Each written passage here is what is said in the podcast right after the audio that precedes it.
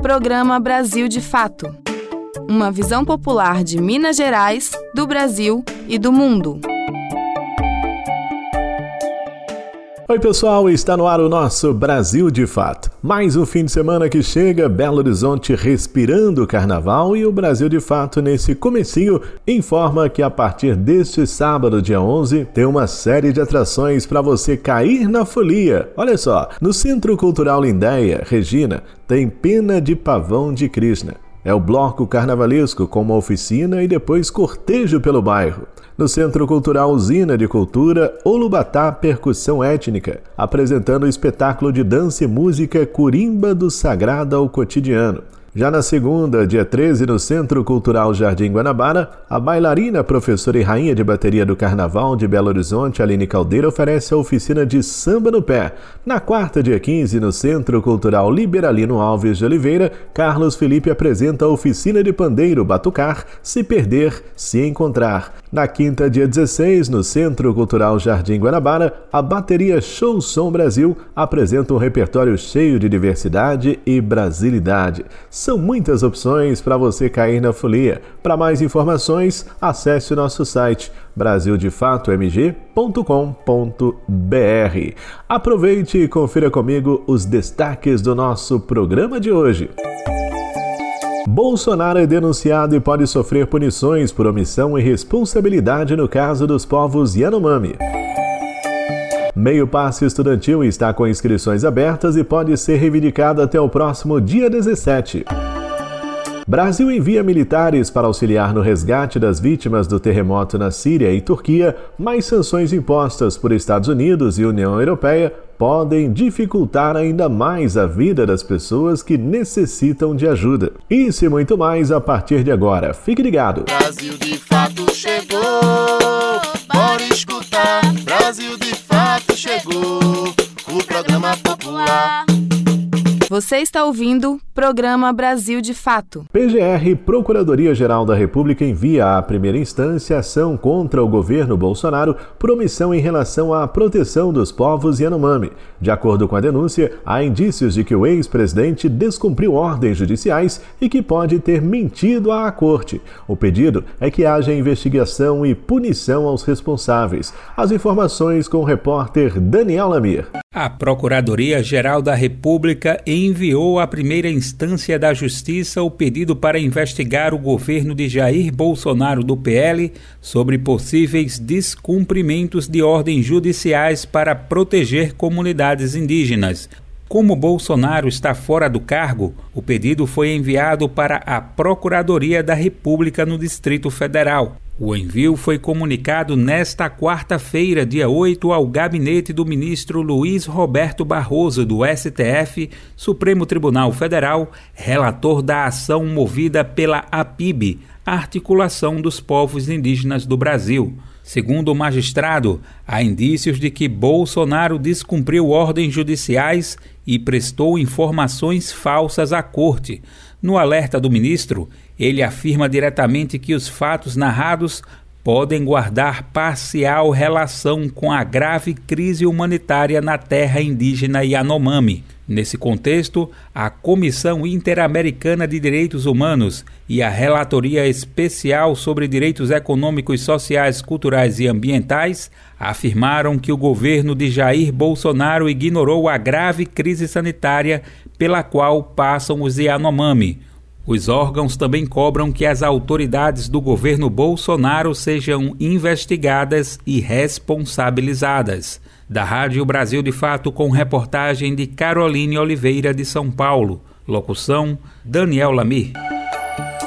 Estudantes que queiram reivindicar ou renovar o meio passe estudantil em Belo Horizonte têm até o dia 17 para solicitação. Esse é o assunto de hoje no quadro Nossos Direitos com o advogado popular Jonathan Hassen.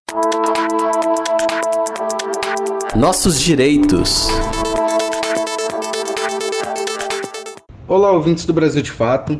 Estão abertas as inscrições para o meio passe estudantil em Belo Horizonte. As inscrições para o recebimento do meio passe estudantil em Belo Horizonte estão abertas do dia 6 ao dia 17 de fevereiro. O meio passo estudantil ou auxílio transporte escolar garante desconto de 50% no valor da tarifa paga aos estudantes no percurso via transporte público da residência para a escola nos trajetos ida e volta. O benefício é concedido preferencialmente a estudantes do ensino médio do EJA, que é Educação de Jovens e Adultos, e que estejam matriculados e frequentes em estabelecimentos de ensino situados em Belo Horizonte. E aí é necessário residir em uma distância igual ou superior a um quilômetro da escola que estão frequentando. As inscrições são feitas através de formulário disponível no site meiopasse.pbh.gov.br, repetindo meiopasse.pbh.gov.br. O formulário pede informações pessoais, endereço da escola, informações sobre transporte utilizado, dentre outras coisas. Feita a solicitação e adquirido o benefício, é importante se atentar anualmente aos prazos para renovação e alteração se necessário, pois a renovação do benefício, por exemplo, ela não é automática. Eu sou Jonathan Hassen, advogado popular. Se você tem alguma dúvida sobre algum direito, mande para a gente. Um abraço e até a próxima. Programa Brasil de Fato uma visão popular de Minas Gerais, do Brasil e do mundo. Todas as sextas-feiras tem edição impressa do jornal Brasil de Fato, com análise diferenciada sobre os fatos, denúncias que interessam ao povo mineiro, dicas culturais e, claro, o seu esporte semanal. A edição impressa é distribuída gratuitamente em diversos pontos de Belo Horizonte e região metropolitana como estações do metrô e do MOV, e também chega em várias cidades mineiras. Jornal Brasil de Fato uma visão popular de Minas Gerais, do Brasil e do mundo. Brasil de Fato no mundo.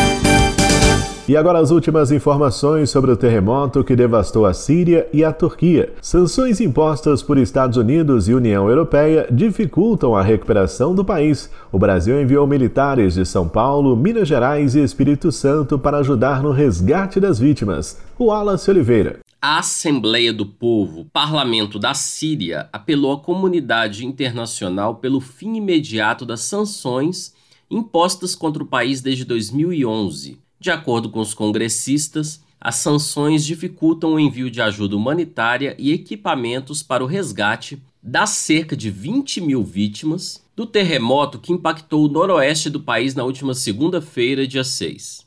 O presidente do Crescente Vermelho Árabe Sírio, Khaled Boubati, já havia pedido na terça-feira, dia 7, a retirada das sanções para facilitar os esforços de socorro, já que o país precisa urgentemente de equipamentos de resgate. Na mesma linha, o embaixador da Síria na ONU, Basham al-Sabag, disse que as sanções impediram que a ajuda necessária, incluindo remédios e equipamentos pesados de outros países, chegasse a Damasco. As províncias mais afetadas pelos tremores foram Alepo, Latakia Raman e Tartus. Na quinta-feira, dia 9, quatro aviões dos Emirados Árabes Unidos, Irã e de Oman aterrissaram no Aeroporto Internacional de Damasco com 45 toneladas de ajuda humanitária. O Brasil também ofereceu ajuda através da Agência Brasileira de Cooperação. Horas após o terremoto, o presidente Luiz Inácio Lula da Silva, do PT, já havia manifestado em uma rede social a solidariedade aos povos dos dois países. O porta-voz do Ministério das Relações Exteriores da China, Mao Ning, também fez coro ao pedido de levantamento das sanções. Ele disse, aspas, nesta situação de catástrofe, os Estados Unidos deveriam renunciar às medidas impostas contra a Síria e abrir as portas para a oferta de ajuda humanitária ao país. Fecha aspas. A China enviou 4,4 milhões de dólares para apoiar o governo sírio na reconstrução do país. A partir da guerra de 2011, os Estados Unidos e a Bélgica passaram a impedir transações financeiras para bancos sírios e a multar terceiros países que comercializem com o governo de Bashar al-Assad. A assessora especial da presidência da Síria, Bouzeina Shaban, disse que, apesar de chamado emitido pela Cruz Vermelha, Estados Unidos e União Europeia não tinham enviado nenhuma ajuda humanitária. Logo após o terremoto, o porta-voz do Departamento de Estado dos Estados Unidos, Ned Price, diz que seria irônico apoiar um governo que agrediu seu povo durante anos. Em resposta, Bolzena Chaban denunciou que as potências ocidentais apoiam as zonas ocupadas por terroristas do Estado Islâmico, mas não se preocupam com as áreas onde vive a maioria do povo sírio. De Belo Horizonte, da Rádio Brasil de Fato, com reportagem de Michele de Mello em São Paulo, locução de Wallace Oliveira. Você já parou para pensar sobre a importância de se ter um quintal em casa? Uma das principais lições é saber aproveitar cada pedacinho de terra e transformar esse espaço em local de plantio. O resultado? Qualidade de vida e muita saúde. Voltamos com Daniel Lamir.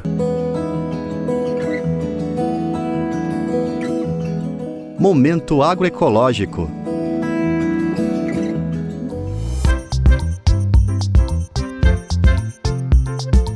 Uma das lições da agroecologia é ensinar a aproveitar bem cada pedacinho de terra.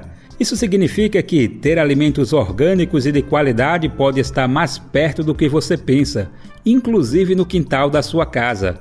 A área que também é conhecida como terreiro ou ao redor da morada nem sempre é valorizada com o potencial cultural e produtivo que tem.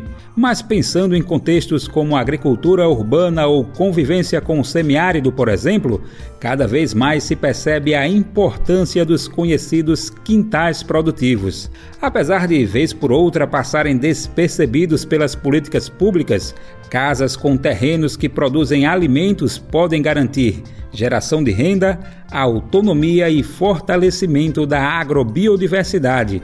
A agricultora Sara Maria mora na área rural do município paraibano de Cubati. Ela afirma que o quintal produtivo dela é um espaço de terapia e de experimentação agroecológica. O trabalho produtivo é feito ouvindo o cantar dos pássaros ou vendo as cores de camaleões entre as árvores. Ao mesmo tempo, Sara explica que é no quintal produtivo que ela cria estratégias para conviver com os períodos de estiagem. E quando tem anos abundantes de chuva, podemos plantar em roçado e tudo mais e ter lucro. Mas quando vem os anos de estiagem, é dentro do nosso quintal produtivo que conseguimos produzir, né, para a gente consumir e o excedente chega até a vender e trazer renda para dentro de casa. Saindo do semiárido, podemos ver os quintais produtivos também na perspectiva do direito à cidade. No bairro de Passarinho, na zona norte do Recife, por exemplo, cerca de 30 mulheres participam de um projeto que realiza troca de saberes sobre quintais produtivos. O Mulheres Urbanas Segurança Alimentar e Consumo Consciente é uma realização da organização Casa da Mulher do Nordeste, executando oficinas e intercâmbios para um consumo consciente e agroecológico na tradicional luta pelo direito à cidade no bairro de Passarinho. Uma das mulheres que moram lá e cultivam um quintal produtivo é Vilma de Souza. Vilma é do Recife, mas filha de agricultora de área rural. Ela conta que sempre produziu um quintal produtivo na área urbana do Recife, mas que o projeto ampliou os conhecimentos para buscar um consumo consciente. Através desse conhecimento, eu sei assim, lidar, lidar melhor com a terra. Eu aprendi também a plantar muitas coisas. Aprendi também como fazer a poda direitinho, como plantar, porque hoje em dia a maioria da, da, dos alimentos que a gente compra são industrializados, contém agrotóxico. Então você tem o prazer, o privilégio de ter algumas coisas em casa e colher do seu próprio quintal, também é, ajudar os seus vizinhos, né? Tanto no campo quanto na cidade, culturalmente, há uma presença das mulheres nos quintais produtivos. Graciete Santos, que faz parte da articulação semiárido brasileiro Asa Brasil, afirma que é preciso reconhecer essa ligação feminina com os quintais na hora da conquista de políticas públicas. Nós do movimento de mulheres, no movimento feminista, a gente tem provocado né, as políticas públicas, as organizações, os movimentos, para dar luz a esse espaço, como espaço de práticas agroecológicas, como um espaço que garante a segurança alimentar das famílias, como um espaço produtivo. É, em muito tempo, esse quintal era algo que não tinha valor era onde se plantava as minúcias, né, as coisas pequenas. Era um lugar que nem a própria assistência técnica reconhecia esse lugar, né? E esse, sobretudo, é um lugar das mulheres, de empoderamento das mulheres.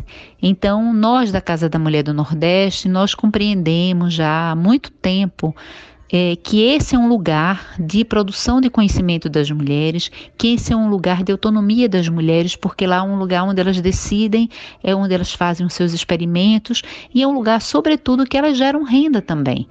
Porque é um espaço onde elas plantam para o seu autoconsumo e da sua família e a sobra é vendida, seja na sua própria comunidade, seja nas feiras agroecológicas. Pelo Brasil existem diversas experiências de quintais produtivos no campo e na cidade. Há exemplos que contam com gestão coletiva e não ligados exclusivamente a uma residência. Uma escola, por exemplo, pode gerir um quintal produtivo. No semiárido, uma das propostas do programa Uma Terra e Duas Águas, P1 mais 2 da ASA Brasil, é ampliar a quantidade de quintais produtivos na região do Recife para a Rádio Brasil de Fato, Daniel Lamir. E chegamos ao final de mais um Brasil de Fato, com locução, roteiro e trabalhos técnicos de Tarcísio Duarte, coordenação de Wallace Oliveira, produção da equipe de jornalismo do Brasil de Fato. Final de semana tá aí, gente, com uma série de possibilidades para você aproveitar e vivenciar cada segundo da melhor maneira possível. Aproveite a vida, seja feliz e até semana que vem. Tchau! Você ouviu o programa Brasil de Fato, uma visão popular de Minas Gerais, do Brasil e do mundo. Acompanhe mais notícias no site brasildefato.com.br.